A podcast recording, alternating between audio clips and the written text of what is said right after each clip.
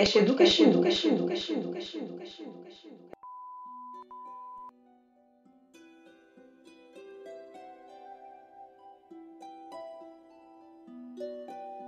Olá, pessoal. Tudo bem? Sejam bem-vindos a mais um episódio do podcast Educa Xingu. Eu sou Catrine Santos, discente do curso de Licenciatura em Ciências Biológicas pela Universidade Federal do Sul e Sudeste do Pará, campus São Félix do Xingu. E no episódio de hoje falaremos sobre os parâmetros químicos e microbiológicos da qualidade da água e a importância de estudar esses parâmetros.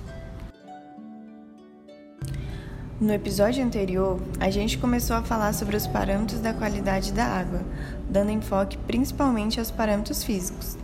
Então, se você é novo por aqui e ainda não ouviu o episódio passado, corre e vai escutar. Aliás, o podcast Educa Xingu aborda vários temas, que vão desde os assuntos de educação ambiental, educação em saúde e ensino de ciências e biologia então, se você gosta dessas temáticas e quer saber mais, vale super a pena dar uma conferida em todos os episódios desse super podcast. Então, como foi visto no episódio passado, a água tem diferentes fins e para cada uma delas tem seus próprios requisitos de qualidade. Hoje abordaremos os parâmetros químicos que determinam as quantidades de substâncias minerais e orgânicas que afetam a qualidade da água e também os parâmetros microbiológicos, que mostram a presença de bactérias e outros microorganismos. Dentro dos parâmetros químicos que veremos hoje, temos o pH, dureza, alcalinidade, oxigênio dissolvido, nitrato e metais. pH é a medida de concentração de íons H+ presentes na solução indicando se o meio é ácido, alcalino ou neutro. A medida de pH é uma das determinações de qualidade da água mais frequentemente executadas. Quando o valor de pH está abaixo de 7, a água é considerada ácida. Já quando está acima de 7, é alcalina. E dizemos que a água está neutra quando seu pH é 7.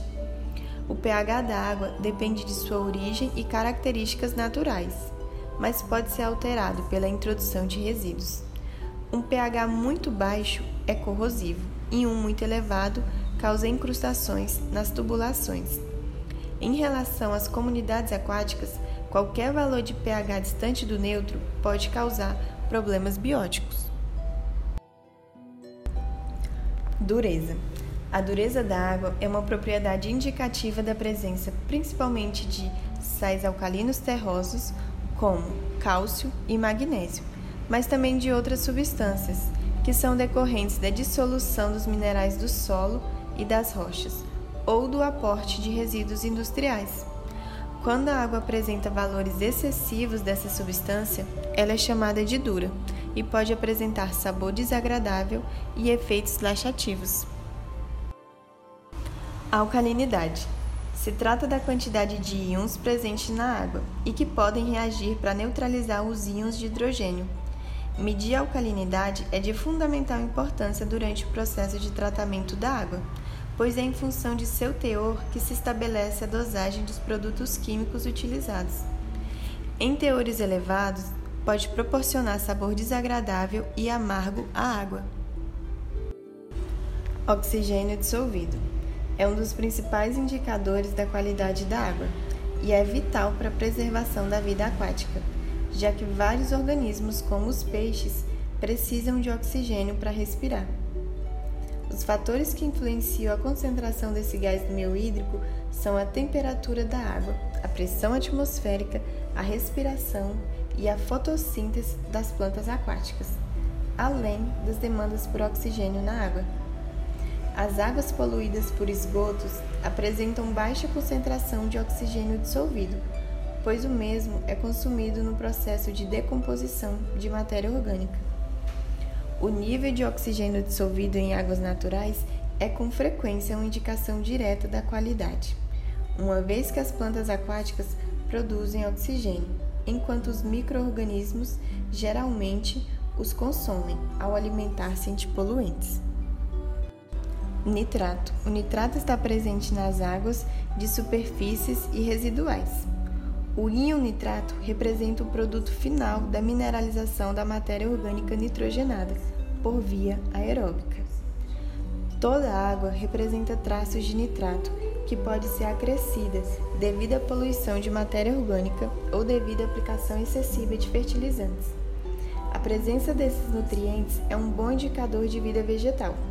Contudo, a adição de nitratos através de detergentes, fertilizantes ou esgoto pode ser prejudicial e resultar em proliferação de algas indesejadas. Metais. Verificar a presença de metais na água é de suma importância pois o contato permanente com água contaminada com metais pode causar alteração celular em peixes e outras espécies, além de riscos aos seres humanos. A atividade humana vem aumentando os níveis de metais pesados nos ecossistemas aquáticos. Esses metais são provenientes de atividades como mineração, indústria e do despejo de efluentes domésticos.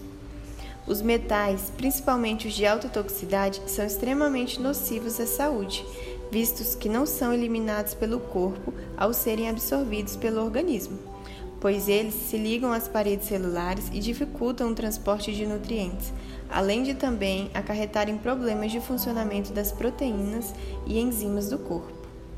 O chumbo, por exemplo, pode causar envenenamento crônico, atingindo o sistema nervoso central com consequências graves.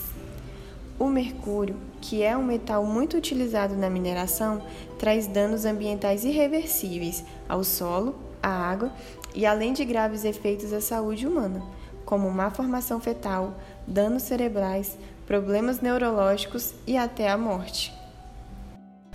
Agora que já vimos um pouco sobre as análises químicas, vamos ver um pouco sobre os parâmetros microbiológicos?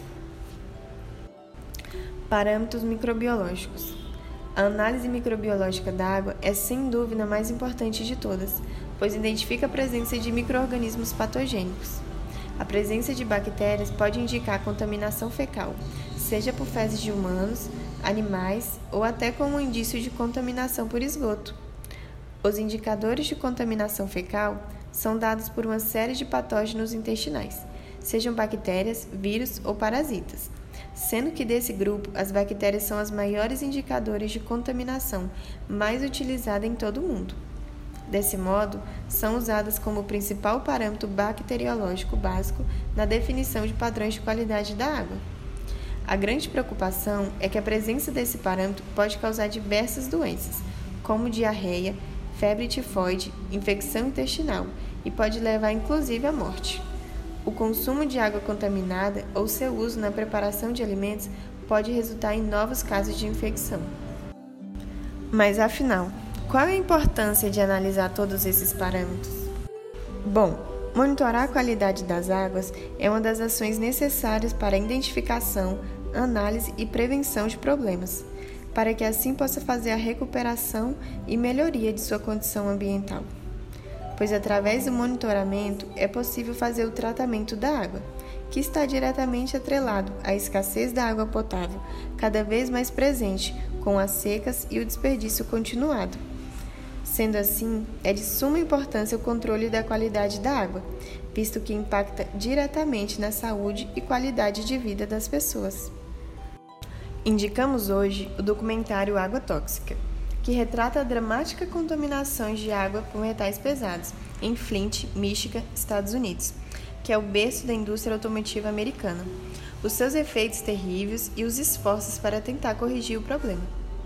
Esse documentário está disponível na Netflix. Por hoje, ficamos por aqui. Ah, não esqueçam de nos seguir no Instagram, gpaça.unifespa. Obrigado e fiquem ligadinhos ao próximo episódio do podcast Educa Xingu.